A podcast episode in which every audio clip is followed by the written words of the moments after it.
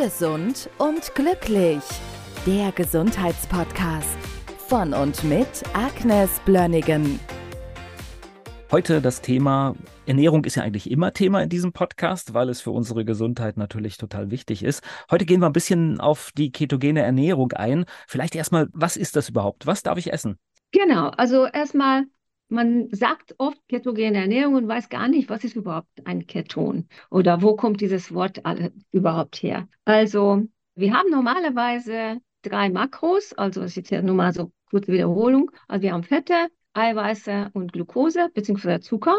Und Zucker ist einer der Energielieferanten und unser Körper produziert Ketone, wenn zu wenig Glucose vorhanden ist oder wenn wir fasten. Und dieser Zustand wird sozusagen nachgeahmt in der ketogenen Ernährung, weil es große Vorteile hat für den Stoffwechsel. Und das ist mittlerweile auch sehr populär. Und ich wollte einfach mal ein bisschen klarstellen, wie man damit am besten anfängt und welche Vorteile es hat. Okay, dann, wie fängt man am besten an? ja, genau. Also wie gesagt, Keton ist ein Stoffwechselprodukt, der Energie liefert, anstatt Zucker mehr oder weniger. Also es ist ein bisschen komplizierter, das ist vielleicht am einfachsten. Der Vorteil, wenn es gebildet wird, es, es steht mehr Sauerstoff für die Zellen zur Verfügung. Es gibt mehr Energie fürs Herz und fürs Gehirn, weil beide, beide Organe bevorzugen eigentlich Ketone zur Energiegewinnung im Gegensatz zu Glucose bzw. zu Zucker. Also Glucose und Zucker ist das gleiche für mich, aber nur, dass man das halt so sagt, sage ich einfach mal Zucker. Die meisten unserer Körperzellen kommen wunderbar damit klar, Energie aus den Ketonen zu gewinnen. Und für den Fall, dass wir dennoch Zucker und Glucose brauchen, haben wir die Gluconeogenese. Das habe ich schon in vielen Podcasten erklärt, dass wir aus den Fetten und aus den Eiweißen die Glucose bilden können, die wir brauchen. Und wenn wir Ketone bilden, dann ahmen wir, wie gesagt, Fasten nach. Und Fasten hat einige Vorteile für unseren Körper. Der eine ist, dass das Insulin wird reduziert und viele chronische Erkrankungen haben halt eben diese Insulinresistenz als Vorstufe, das ist Prädiabetes. Und wenn wir die Energiegewinnung aus den Ketonen haben, geht das Insulinresistenz runter und das ist sehr, sehr, sehr gut, weil das reduziert Übergewicht, Blutdruck sogar, also die Blutdruckproblematik wird besser, Bauchumfang geht weg, Fettleber verschwindet über die Zeit. Und man muss ja auch sagen, dass Prädiabetes, das, das Insulin reserviert irgendwann zu Diabetes und durch die ketogene Ernährung bekommen wir diese Gefahr in Griff. Das, der Stoffwechsel reguliert sich. Wir denken viel, viel klarer.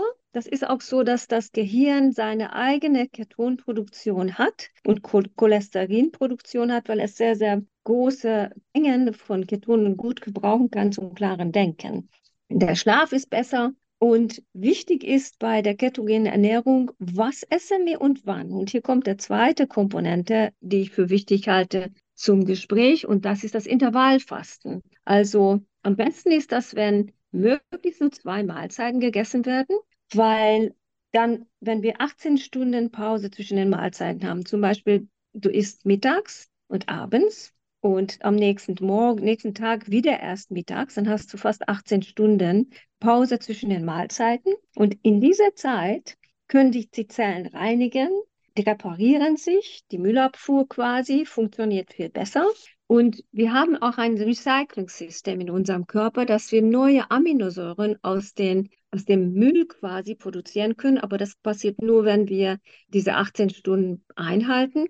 Und diese, dieser ganze Prozess heißt Autophagie, dass wir wirklich das, was nicht mehr so richtig funktioniert, auch wirklich aus dem Körper beseitigen bzw. recyceln. Und nach meiner Meinung ist die ketogene Ernährung am wirksamsten, wenn wir in Ketosis gehen, dadurch, dass wir die Kohlenhydrate massiv runterfahren, mehr Fette essen und den Abstand zwischen den Mahlzeiten deutlich vergrößern. Also diese Kombination funktioniert richtig gut. Und der riesige Vorteil ist, dass wenn das richtig gemacht wird, dann haben die Patienten keinen Hunger. Weil gegen den Hunger kommen wir nicht an. Wenn es in meine Diät geht, dann hält man das irgendwann nicht mehr durch. Der Hunger gewinnt immer. Und durch die ketogene Ernährung hat man echt keinen Hunger mehr, weil die Kohlenhydrate bzw. das Insulin dann, das dann immer wieder produziert wird, hält diesen Hunger und Essen und Hunger und Essen Kreislauf dauernd im Lauf. Dieser Kreislauf läuft nonstop.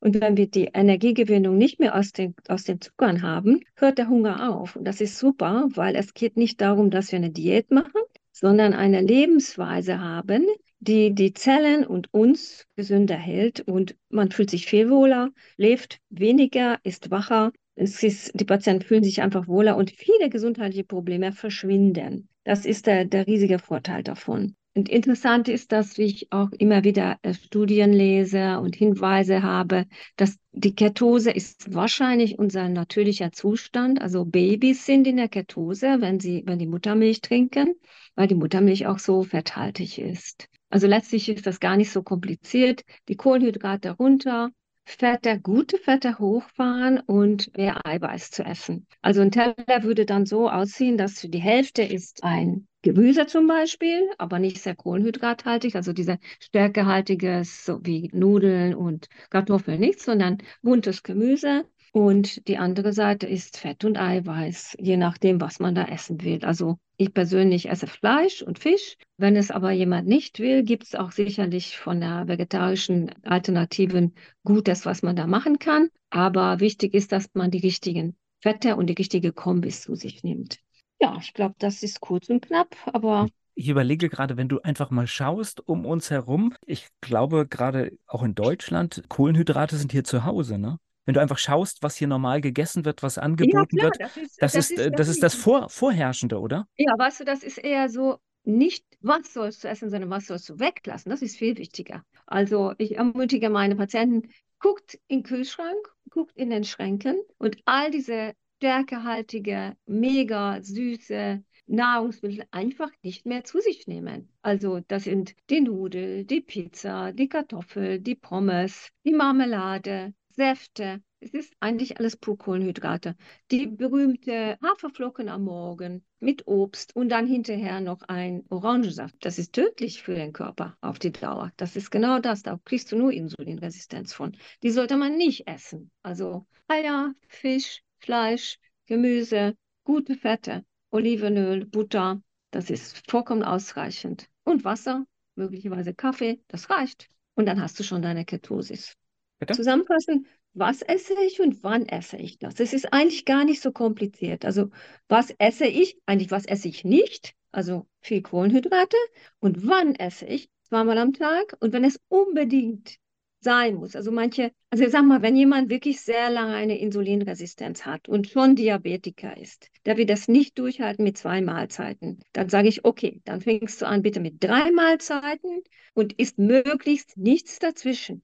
Und wenn es nicht anders geht, dann isst du Nüsse, bloß keine Kohlenhydrate, damit wir diesen Insulin nicht triggern. Weil Insulin baut Fett ein und verhindert die Fettabbau. 100 Prozent. Genauso wie Alkohol. Also Alkohol Du kannst kein Alkohol trinken und erwarten, dass du Gewicht verlierst oder metabolisch gesünder bist, weil es blockiert das für 24 Stunden den Fettabbau und hält deine Insulinresistenz aufrecht.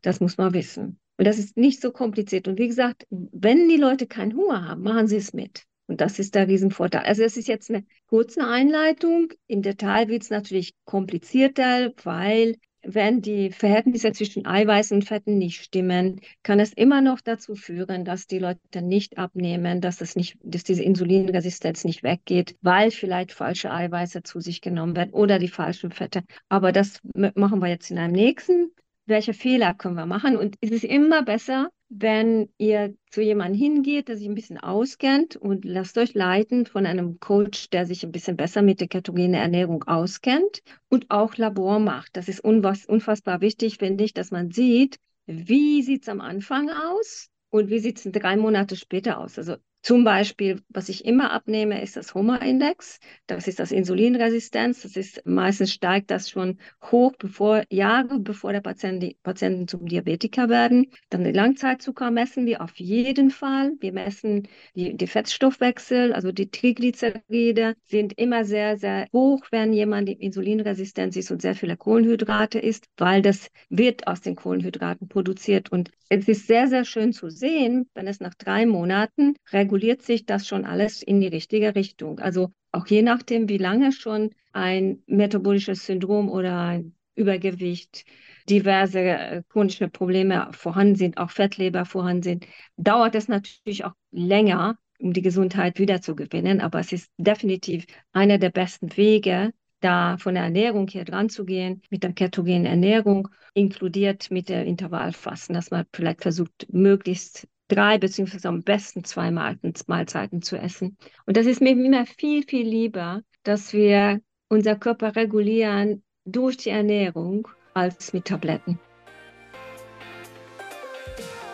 Gesund und glücklich. Der Gesundheitspodcast von und mit Agnes Blönnigan.